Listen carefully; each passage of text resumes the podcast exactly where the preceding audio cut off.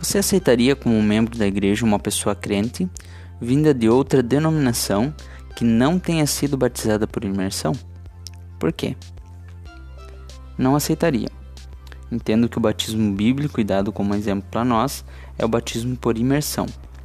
O próprio significado da palavra baptizem é imergir ou mergulhar. Muitos textos nos mostram que os batismos eram feitos em lugares com grande quantidade de água e que a pessoa entrava e saía da água.